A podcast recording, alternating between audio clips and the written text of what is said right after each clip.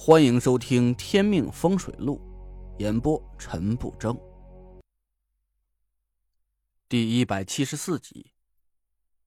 小院里摆满了各种各样的花草，虽然现在已经到了深秋，可那些花草却长得很茂盛，还开满了各种颜色的花朵。夏天站在那些花朵中间，风姿卓越，他弯起眼睛对我笑着，我一时间心神恍惚了一下。风水仙子，真的是名不虚传。我缓了缓神，说道：“你叫我来做什么？”夏天丢给我一件外衣和一副手套，去把那盆蟹爪兰搬到这里。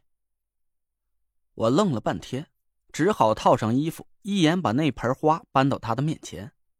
夏天递给我一把剪刀，说道：“把这根从中间剪下来，多留点再把旁边的枝叶呀都剪了。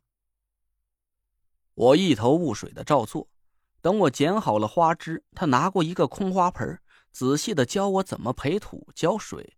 我终于忍不住了：“喂，你把我叫过来就是做这个？”夏天站起身，拍了拍手上的土，歪着头看了一眼我刚才扦插好的那根花枝。都说青屋传人天赋过人，我呸！好好的一盆花，让你糟蹋成这个样子，也不知道你家那丑女人会不会比你更笨点儿。你到底在说什么？从今天开始，你每天这个时间过来，我教你养花。我不想学。夏天却不理会我的抗议，指了指那几盆花。把这几盆花搬到你车上带回去，回家把我刚才教你的扦插方法交给你家那个丑女人。什么丑女人？谁啊？哼，你媳妇儿。啊，我我教会文。讨厌，别在我眼前提她的名字，让她把这些花挨样都插活了给我带回来。我茫然的看着他。你想教慧文养花，你就去找他呀。我对这些又没兴趣。我不想见他。那呃，行吧，我跟你学，就别扯上慧文了。不行，我教你，你再教他。我彻底无语了，竟然企图和女人讲道理，我这是作死啊！这到底是怎么回事？你说清楚点儿。夏天眯了眯眼睛，他看着花，好像在自言自语：“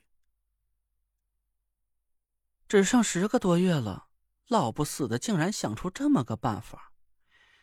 唉，要是那个丑女人学不会，五魁从此就在风水界里集体消失了。”我心里一动，难道这件事儿和我给五魁解开天命诅咒有关？我赶紧回想了一下刚才夏天教我的扦插方法，用心记住了，把那几盆花搬到捷达的后备箱里，跑回小院继续吧，再学些什么？回去吧。啊，就学这点儿？夏天媚笑看着我，勾住了我的脖子。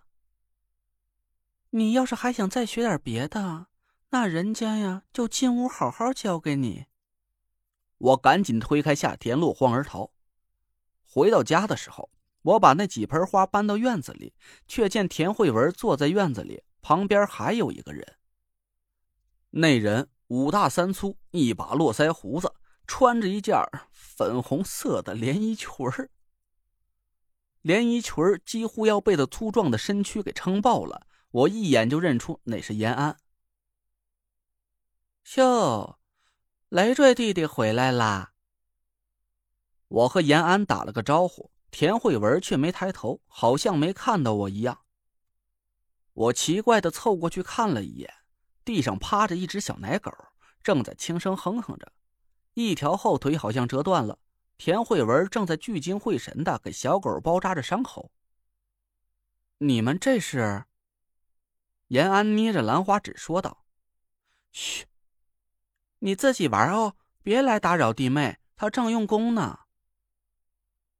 延安不再理我，对着田慧文柔声细语的说道：“嗯，药上在这里，包起来。对了，哎呀，弟妹真聪明，人家一教你就会了。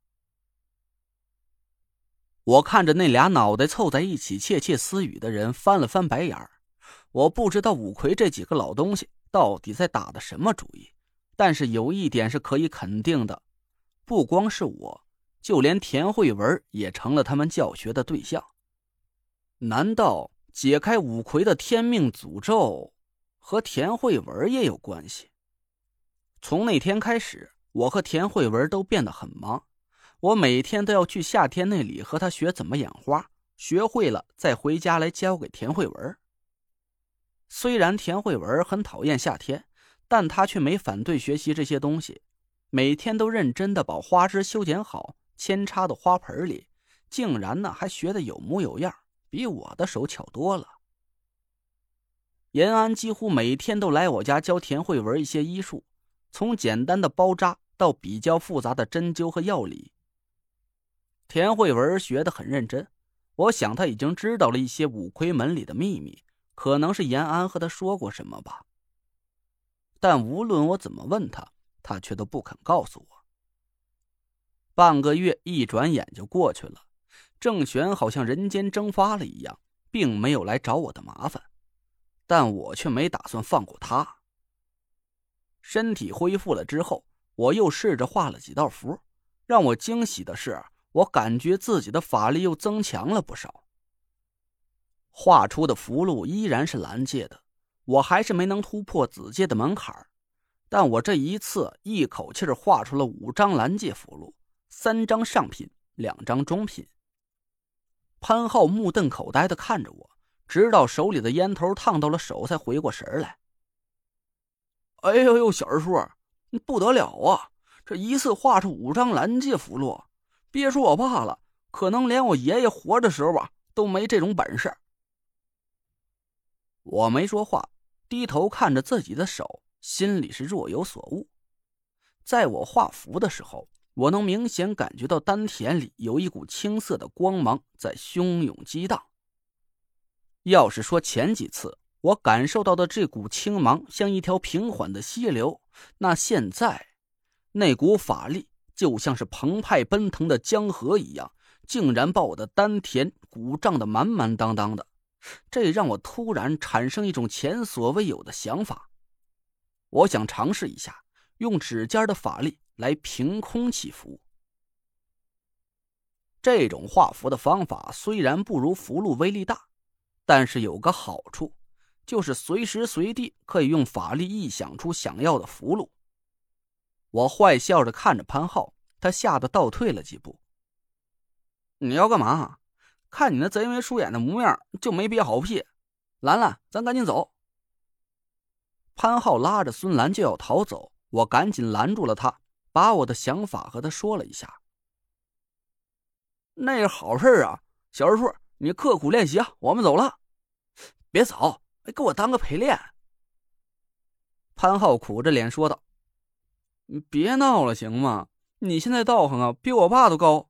这要一不小心被你打残了，这以后你替我老潘家传宗接代呀？啊呸呸呸！这不用你，爷自己来。别废话，过去站好了。我这才第一次凭空起伏，应该没那么大威力。切，应该。潘浩只能哭丧着脸站在院子里。我这还是第一次真正见到潘浩出手。不禁好奇的多看了几眼。他两脚不丁不拔，右手虚指向天，左手在胸前结出一个奇怪的手印，几只手指不停的弯曲又伸直，好像是在计算着我的方位。我深吸了一口气，戳破了左手食指指尖，脚下踩出七星钢步，脑子里默想着符箓的笔画。我口中一声低喝，虚指向空中一点。一股浓厚的法力涌出指尖，在空中凝聚成一道耀眼的金光，凭空流转了起来。您刚刚听到的是《天命风水录》，我是主播陈不争。订阅专辑不迷路，麻烦您哎，再给我个关注。